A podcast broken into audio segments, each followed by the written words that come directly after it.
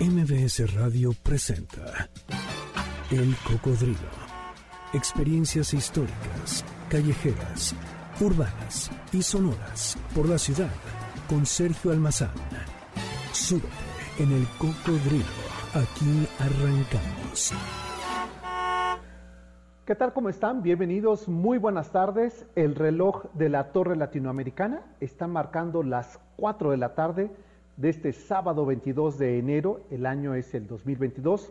Soy Sergio Almazán y entonces con este horario nos indica que es momento de viajar, viajar por la historia, por las calles, por la memoria, por la nostalgia y por los personajes de esta ciudad.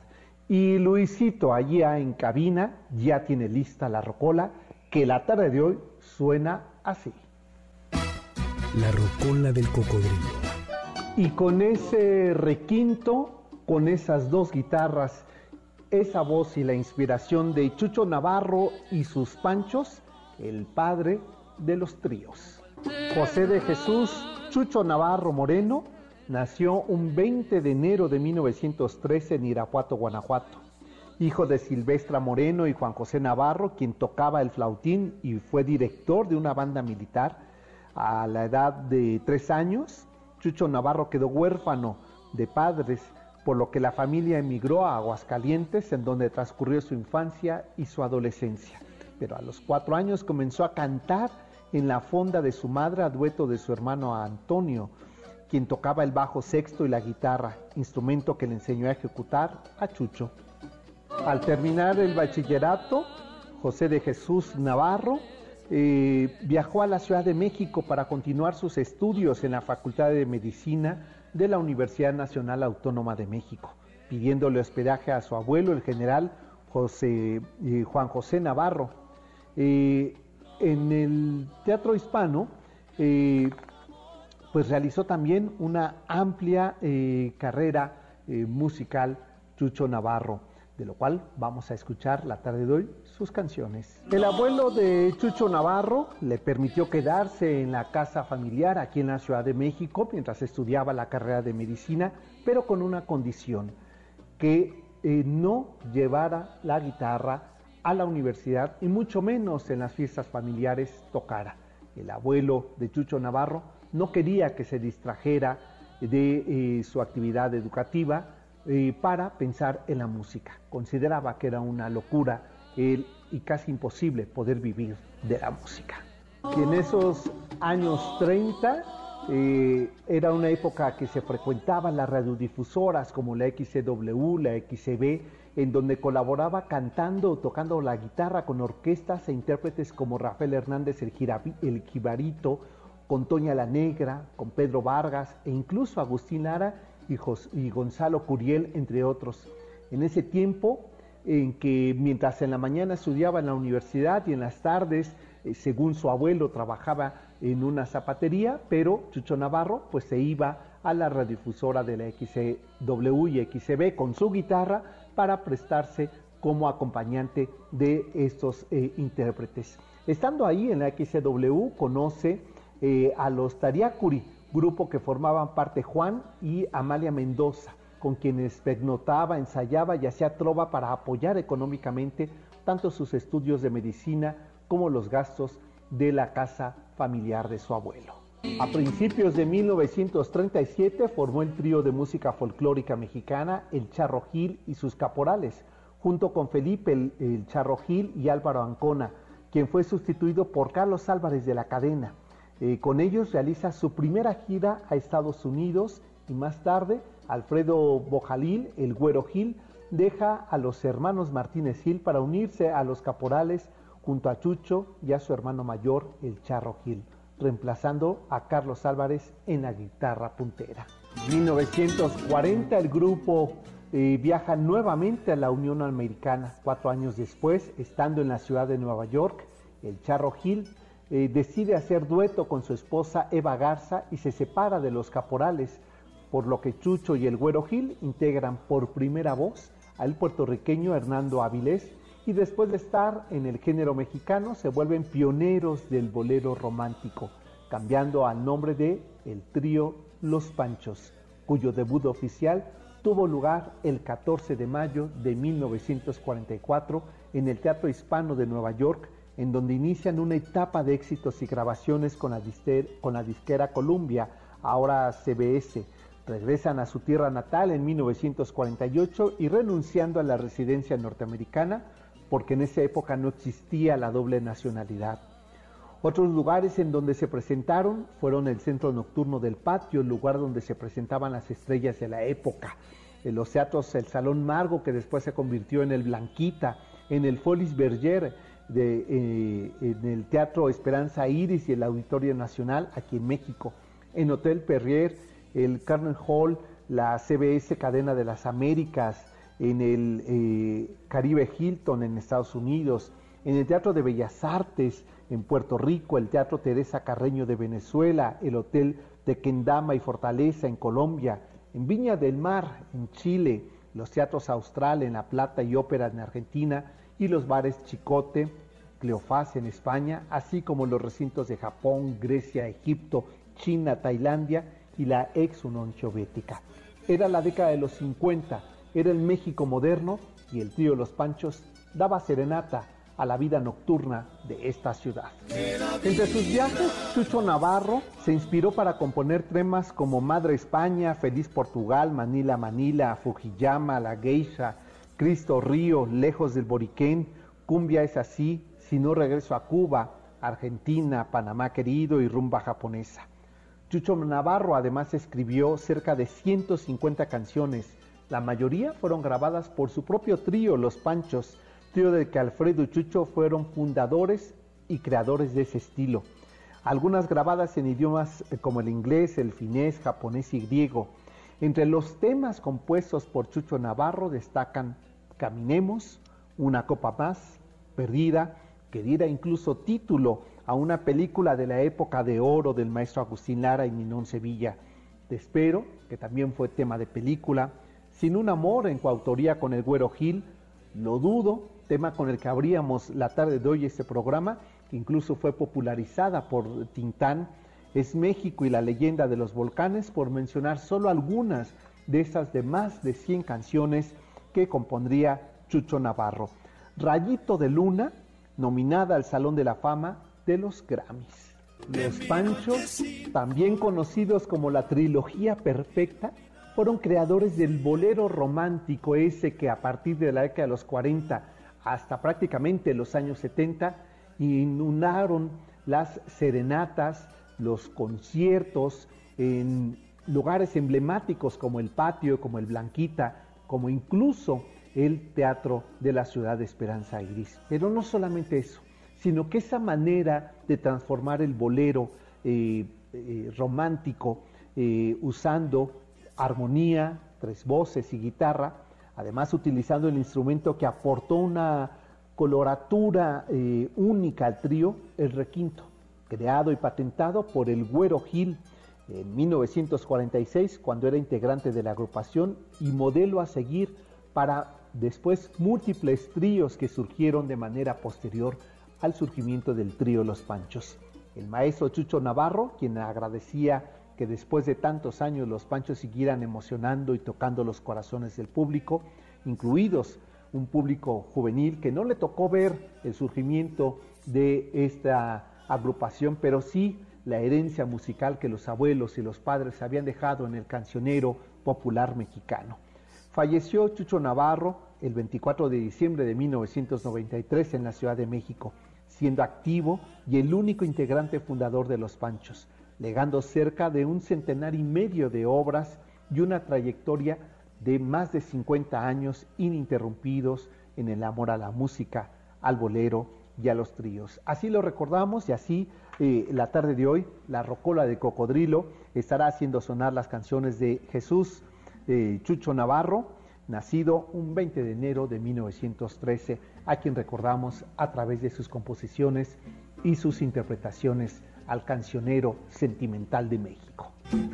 Y así en esta tarde que antoja sea romántica, le reitero la bienvenida a este espacio, eh, en esta transmisión digamos, de tres pistas, como si se tratara de un circo. Allí eh, en la operación técnica, nuestro DJ, nuestro querido Luisito, está haciendo lo suyo y lo propio con la música de esta tarde que hará sonar a través de nuestra rocola, los temas de Chucho Navarro con su trío Los Panchos.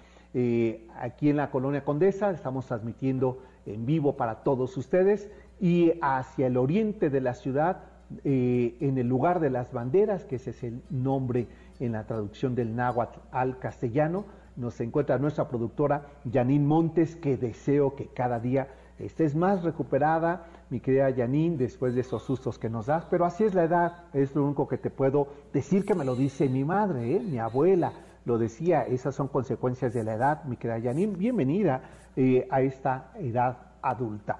Pues eh, saludos a todos ustedes, nos vamos a la pausa, como me lo está ya indicando nuestra productora, pero regresando vamos a recordar a otro enorme personaje que dejó su identidad, su huella y la enorme aportación sensible, artística y arquitectónica. Y me estoy refiriendo a Juan O'Gorman, quien eh, en días pasados, el pasado 18 de enero, se cumplieron 40 años de su suicidio, dejando una obra importantísima en las calles y en la plástica mexicana. De ello vamos a platicar regresando a la pausa. Esto es el Cocodrilo MBS 102.5 de la frecuencia, vías de contacto, Facebook Live, donde estamos transmitiendo el Cocodrilo MBS, así también en Instagram, mi Twitter es salmazán71 y volvemos eh, después de esta pausa. El Cocodrilo regresa después de esta pausa. No te despegues. MBS 102.5. Ya estamos de regreso. Sigamos recorriendo la ciudad en el Cocodrilo con Sergio Almazán, aquí en MBS 102.5.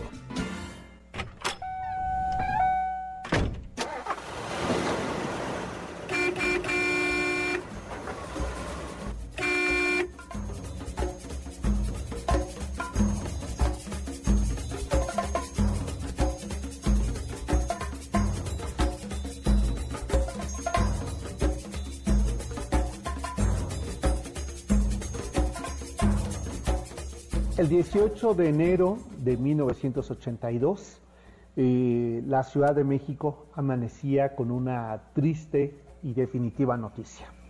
El pintor, el grabador, eh, este, el muralista y arquitecto mexicano coyoacanense eh, Juan O'Gorman había decidido quitarse la vida y con ello dejar para la posteridad su obra como un legado de la cultura mexicana modernista. Aquí, por esa razón, por los 40 años que se cumplieron el pasado 18 de enero, este espacio lo dedicamos justamente a recorrer la obra arquitectónica, pero también plástica, del enorme artista contemporáneo modernista, el gran funcionalista, padre del funcionalismo arquitectónico en México, Juan O'Gorman. Aquí parte de su historia.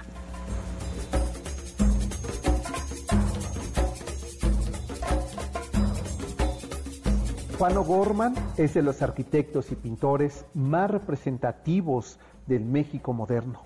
Introdujo a la arquitectura el funcionalismo y a la pintura el manejo del mosaico para su creación muralística. La pintura de caballete, donde aborda de forma única la técnica del temple, consiste en disolver la pintura con el agua y luego usar un aglutinante natural como la grasa animal, el huevo o la glicerina para fijarlo en la madera o en el lienzo. Fue también maestro del paisajismo y del dibujo al carbón.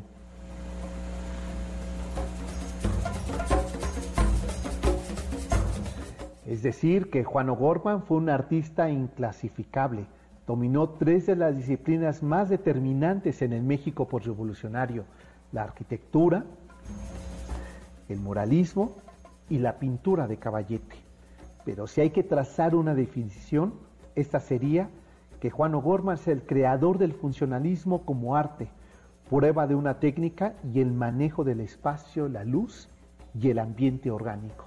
Es un maestro de los espacios, de la luz y, y del arte como una expresión funcional, natural y orgánica.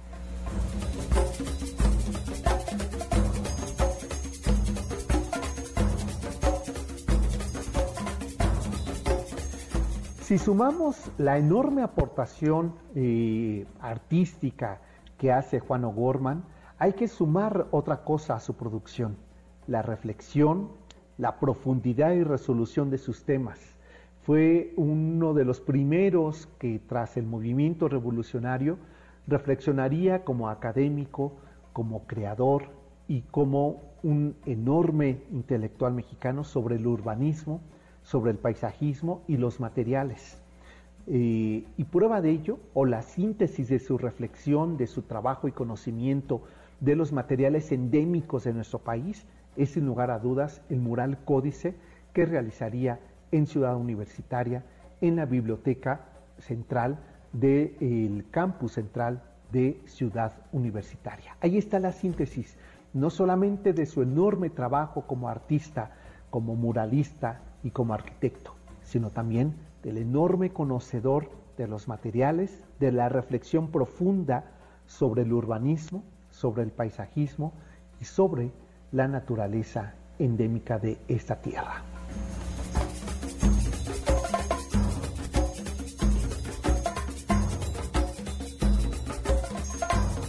Juan O'Gorman nació eh, cinco años antes de haber eh, iniciado el movimiento revolucionario del siglo XX, es decir, en 1905.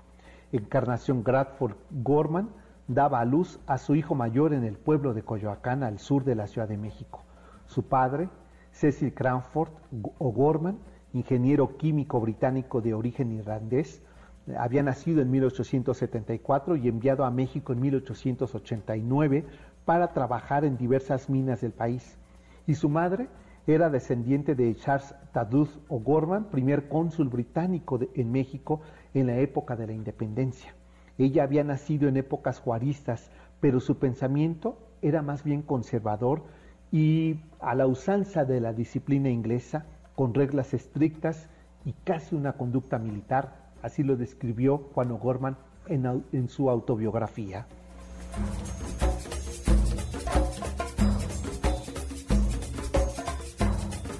Juan O'Gorman era el hermano mayor de los cuatro hijos que tuvo el matrimonio.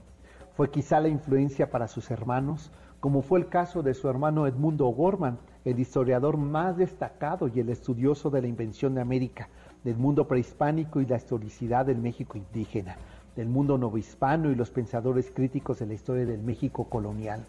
Esta influencia y esta relación entre Juan y su hermano Edmundo se ve reflejado, por ejemplo, cuando hace este mural, el gran mural de la Biblioteca Central de Ciudad Universitaria, donde a través de una especie de neocódice, eh, los muros, los cuatro muros de la Biblioteca Central, nos narra en una línea de tiempo desde el, México eh, eh, prehispánico al México colonial hasta el México moderno de la tecnología de los años 40.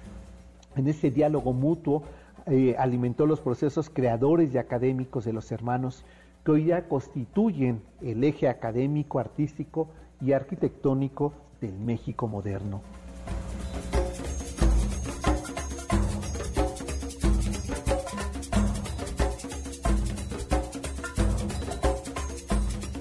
En 1911, es decir, en medio de la Revolución Mexicana, la familia O'Gorman decide abandonar el pueblo de Coyoacán, ya que era un punto referencial para que las tropas militares ingresaran a, o las tropas revolucionarias ingresaran a la Ciudad de México, por lo que consideró tanto Cecil como el propio ingeniero O'Gorman que no era un ambiente propicio o de paz para que la familia creciera, para que sus hijos se educaran en Coyoacán, por lo que decidió aceptar Cecil Crawford el padre de Juan O'Gorman, una invitación para trabajar en las minas del Bajío, en especial de Guanajuato. Así es que con la edad de seis años, Juan O'Gorman parte a Guanajuato y es quizá ese lugar, ese escenario, el leitmotiv, lo que motivaría al propio Juan O'Gorman para realizar lo que más tarde sería su trabajo plástico del paisajismo.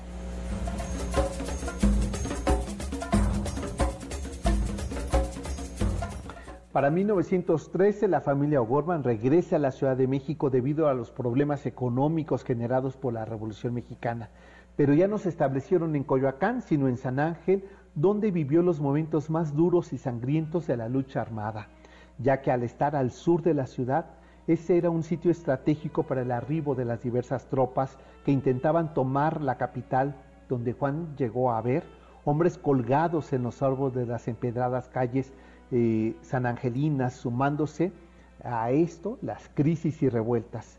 Los hijos del matrimonio Gorman no podían ir al colegio, por lo que su padre fue el encargado de impartirles materias como aritmética, geometría, ortografía, español e inglés de su padre Cecil Crawford, Juan le debe las bases de una sólida formación artística y literaria.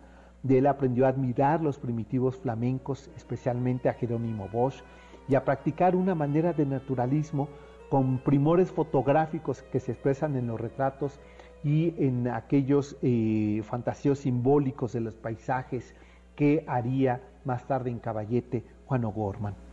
Pero una vez concluida la lucha armada revolucionaria, Juan y sus hermanos retomaron la escuela formal y en 1918 ingresó Juan O'Gorman a la Escuela Nacional Preparatoria número 1 en el centro de la Ciudad de México. Y ahí, en ese lugar, viviría la transformación de la cultura, de las artes y de las expresiones estéticas, urbanísticas, del paisajismo y de la arquitectura mexicana. Ahí conocería al que más tarde sería su amigo cercano, su cómplice de los proyectos y por supuesto también su mentor en el trabajo del muralismo. Ahí conoció a Diego Rivera, quien estaba trabajando en aquellos años en la realización del mural del anfiteatro Simón Bolívar del antiguo colegio de San Ildefonso. Son los finales de los años 10 de este país, de este México, que todavía respira la pólvora de la Revolución Mexicana. Pero ¿qué pasaría con este contacto con el artista Diego Rivera y Juan O'Gorman? De eso vamos a platicar regresando de la pausa. Esto es El Cocodrilo y hoy estamos dedicando este programa a los 40 años de la muerte del pintor y arquitecto Juan O'Gorman. Y ya está Luisito con su rocola todo lo que da. Súbele, mi querido Luis, y vámonos con esto a la pausa. Es el tío de los panchos. Ya estamos de regreso. Sigamos recorriendo la ciudad en el cocodrilo con Sergio Almazán, aquí en MBS 102.5. Chucho Navarro y el trío Los Panchos, el tema es Sin un amor, a propósito de los 19 años de la muerte del el creador del trío Los Panchos. Aquí lo recordamos en la rocola y súbele mi querido Luisito, por favor. Envío saludos a la gente que nos está acompañando y recordarles que estamos en un momento eh, crucial de eh, la pandemia, en esta, ya no sé qué número de ola de, eh, contagios es, pero esta, esta recomendación de salir, de reunirnos, de estar en espacios con mucha gente, lo menos posible. Es por ello que nosotros, como política, aparte de la estación, pues estamos haciendo el programa, estamos transmitiendo, que me lo preguntaban aquí que dónde estamos, eh, estamos transmitiendo eh, cada quien en nuestros eh, lugares, en nuestros domicilios, con el objetivo de seguir llevando para ustedes este, información, entretenimiento, pero cuidarnos, que es la única opción que tenemos para poder hacer frente a esta pandemia. Así es que la gente que en estos momentos está ahí en su casa, resguardada. Sigan haciendo así, sigan las medidas de protección, cubrebocas. No tenemos otra eh, alternativa ahora que eh, preventiva, inmediata, el lavado de manos, el uso del gel antibacterial cuando nosotros tenemos que salir, eh, ya sea por trabajo, por cuestiones de, de actividades cotidianas de nuestra familia. A seguirnos cuidando eh, y, por supuesto la vacuna que es fundamental y que sí ha hecho la diferencia como lo hemos visto de un año y medio atrás ahora eh, quienes cuentan con sus eh, vacunas y con, las, con los refuerzos pues la situación cambia, pero seguirnos cuidando. Pues envío también saludos a Jesús Cruz desde Tijuana, Baja California, que dice que qué buena elección musical. Pues bueno, ahí está la tarde de hoy eh, mi querida Janine, ya te había salido, ya te volviste a conectar. Estoy viendo que nos estás haciendo trampa. Eh, Gaby Castillo, eh, también saludos, Gabriel, para ti, donde nos están acompañando. Y bueno, ahora vamos a continuar con el recorrido sobre la propuesta arquitectónica y plástica de Juan O'Gorman a propósito de los 40 años de su muerte, pero les quiero recordar que el día de mañana iniciamos nuestro eh, ciclo de videoconferencias, de recorridos virtuales que desde hace casi ya dos años estamos llevando a cabo y mañana iniciamos un nuevo ciclo dedicado a los conventos en la Ciudad de México.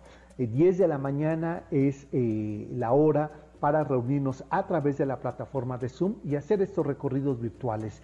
Eh, eh, vamos a recorrer conventos del siglo XVI al siglo XVIII en este primer ciclo, el segundo ciclo serán del siglo XVIII al finales del XIX y esperemos ya poderlo hacer de manera híbrida, tanto presenciales como virtuales. Por lo pronto, este primer ciclo de cuatro sesiones que inicia mañana, 10 en punto, es de manera virtual. Quienes están interesados en conectarse, pues eh, mándenos un correo a sergio arroba y si no en las redes sociales de Cocodrilo MBS, eh, tanto en, Facebook como en Twitter, eh, pueden encontrar toda la información a propósito de este recorrido.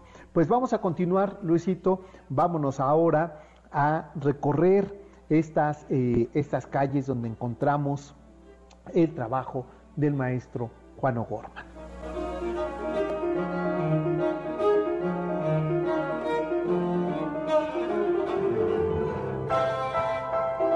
Una vez que Juan O'Gorman ingresaría a la Escuela Nacional Preparatoria y que conoce a parte de estos eh, creadores del movimiento muralístico vasconcelista, es decir, Siqueiros, Vasconcelo, eh, el propio Siqueiros, Diego Rivera, eh, Fermín Revueltas, Jean Charlotte, tiene una doble intención.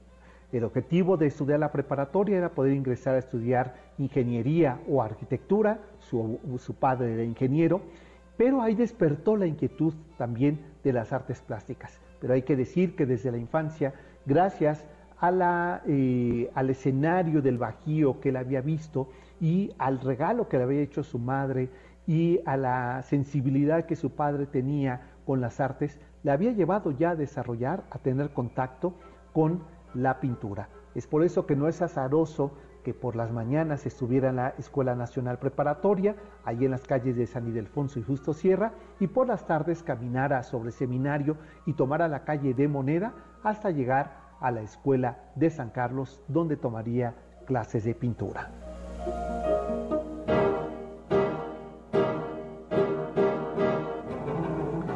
Había muchas razones para que el trabajo de Juan O'Gorman, tanto el plástico incluso el muralístico, tuviera como referencia a la naturaleza, ya que como él mismo afirmaba, los primeros años de su infancia en Guanajuato fueron decisivos. Los estímulos visuales de las minas donde trabajó su padre, los escenarios de topografía escabrosa, colores y brillos que daban misterio al entorno, como él mismo describía, los recuerdos de esa zona minera quedaron plasmados en varios de mis caballetes, Así lo dijo en sus memorias Juan O'Gorman. Pero no solamente estaba eso, sino la manera de mirar los detalles orgánicos en la pintura. En medio de estas dos grandes propuestas, la arquitectura y la plástica, Juan O'Gorman fue formándose profesionalmente. Conoció a José Clemente Orozco eh, y estableció una relación de amistad y de trabajo con Diego Rivera y Frida Kahlo. Visitó en el centro de la Ciudad de México al artista Joaquín Clausel, quien le enseñó a trazar bocetos, así como a los grandes creadores de su generación y de aquella época, como al gran pintor y grabador Alfredo Salce, al pintor y eh, también muralista Fermín Revueltas, el hermano de Silvestre Revueltas, a Pablo O'Higgins y a Leopoldo Méndez. Todos ellos, decía Juan O'Gorman, constituyeron el poliedro donde construí mi trabajo plástico.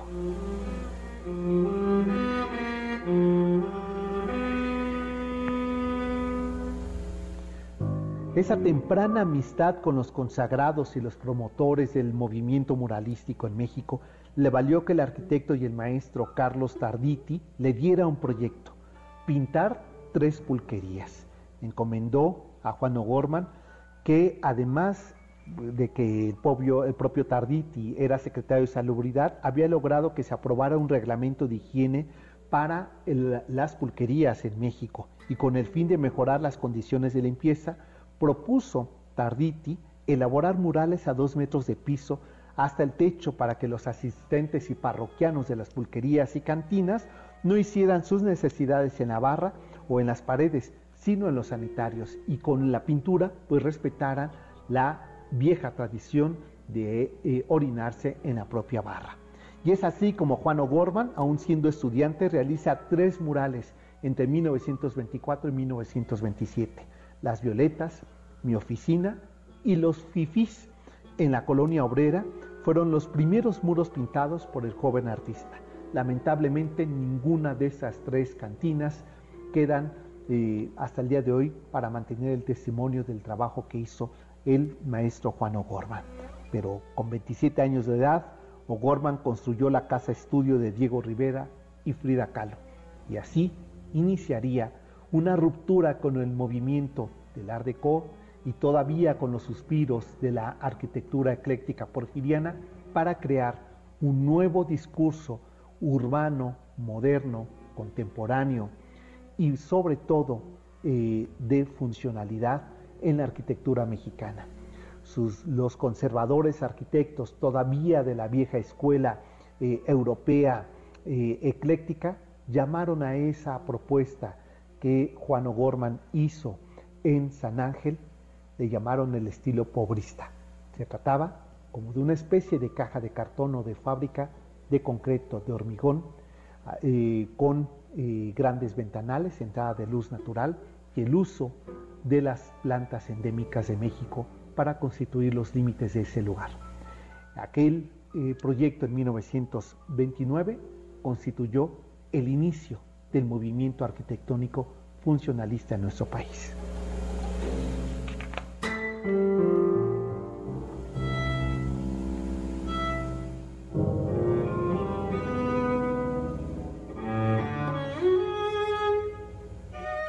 La casa estudio Diego y Frida, ahí en San Ángel, constituye el eje fundamental para entender que la arquitectura a partir de la década de los 30 tiene que ser de utilidad, de funcionalidad antes que de ornamentación.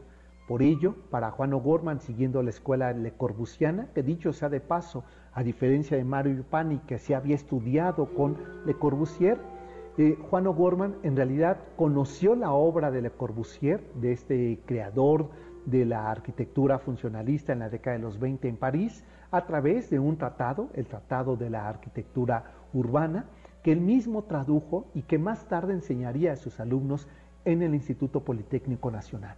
A él también le debemos la creación del eh, Politécnico Nacional, de la escuela preparatoria, de la escuela vocacional en, eh, eh, este, inmediaciones de la Ciudadela. y después de esos trabajos, el Anahuacali, ese museo que sería la consagración de todo un discurso no solamente arquitectónico, sino plástico de Juan O'Gorman, y con la relación que tenía con Diego y Frida, le permitió poder consolidar otro de sus proyectos, el plástico.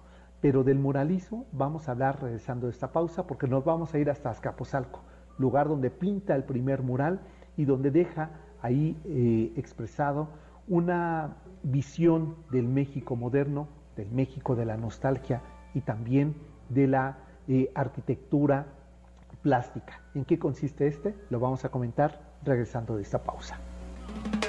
El cocodrilo regresa después de esta pausa. No te despegues.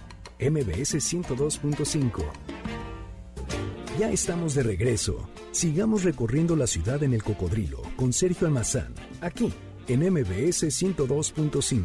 Chicho Navarro y su agrupación Los Panchos, Ódiame es el tema que estamos escuchando, hoy que lo estamos recordando a 19 años de su fallecimiento por acá, a ver si para despedirnos, eh, Millanín, buscas ahí en tus discos, esos de colección de selecciones, el disco de Los Panchos con Eddie Gorney, porque nos están pidiendo un tema, el que sea, pero que sea con Eddie Gorney y Los Panchos, seguramente eh, va a ser posible y con ello nos vamos a despedir. Antes de la pausa les, eh, les decía sobre el trabajo plástico, hemos hablado del arquitectónico y ahora del plástico de Juan O'Gorman. Eh, este, y Juan O'Gorman eh, ya había pintado pulquerías, ya había tenido una, eh, una experiencia con el trabajo de los muros y ahora se va a Azcapotzalco. Como muralista se inicia entre bromas y veras con la decoración de cantinas. Entre 1937 y 1938 realiza su primera gran obra, los murales del viejo aeropuerto parcialmente destruidos. En 1941, la que quizás sea su obra de más aliento en el género, la decoración de la biblioteca Gertrudis Borcanegra, antes la de San Agustín, en Páscuaro, Michoacán. Mención aparte merece en 1932, es decir, hace 90 años, cuando pinta aquel mural Paisaje de Azcapotzalco, un paisaje al temple para decorar el friso de esa biblioteca pública Fray Bartolomé de las Casas en las inmediaciones municipales de aquel prehispánico pueblo tepaneca de Azcapotzalco, que hoy es el centro histórico de Azcapotzalco. En aquel temple O'Gorman recrea ese barrio usando la técnica plástica, pero también la técnica arquitectónica. Cuando uno mira los diferentes paneles que componen este mural de paisaje de Azcapotzalco, la perspectiva que dibuja, el detalle que hace a cada uno de los edificios, advierte algo. Se trata de un pintor que también es arquitecto. En aquel temple además hay otro detalle. O'Gorman recrea el barrio con unos detalles satíricos, jocosos y hasta lúdicos de la memoria personal, histórica e imaginativa que el artista eh, recurre para poderlo construir.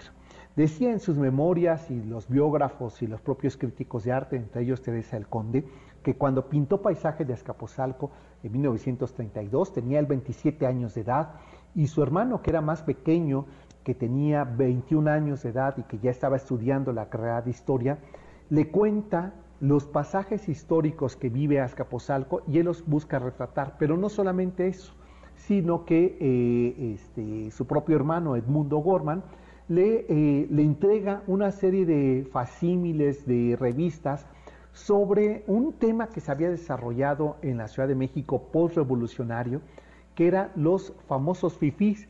En Azcapotzalco hubo una cantina que se le llamaba la cantina de aquellos burócratas que le decían los fifís, cuando uno mira ahora ese mural ahí en la biblioteca Fray Bartolomé de las Casas, en el centro histórico de Azcapotzalco, uno puede advertir elementos que quizá por una nueva generación ya no les dice nada, pero para los que somos de vanguardia envejecida lo recordamos eh, eh, fielmente. Por ejemplo, aparece un letrero publicitario que lo pinta el propio O'Gorman en uno de los edificios coloniales de la emulsión de Scott, pero junto con ello al lado está eh, este, un hotel que es la ensoñación de todos y, al lado del hotel se encuentra la cantina de los fifis. junto con ello, el, escenario de fondo que hace uno de los paneles de, que integran paisaje de Azcapotzalco es justamente la, el, el, glifo que representa Azcapotzalco, que es esta hormiga, que recuerden que el barrio Tepaneca Azcapotzalco es el lugar de las hormigas y eh, lo representa ahí con el, gran Tlatuani eh, Tesosomo, quien está haciendo la defensa de, la intervención de los españoles y después del otro lado está recreando la zona de, este, de la refinería de Azcapotzalco y por otro lado incluso pinta ya los nacientes puentes del circuito interior. Es decir, que lo que nos regala ahí, vuelvo a insistir, es la visión plástica de un artista que a través del muralismo recrea eh, de una manera este, figurativa lo que es la historia de Azcapotzalco y por otro lado nos regala una perspectiva vista desde el ojo del arquitecto. Esa es la importancia del trabajo eh, plástico en mezcla con lo arquitectónico de Juan O'Gorman.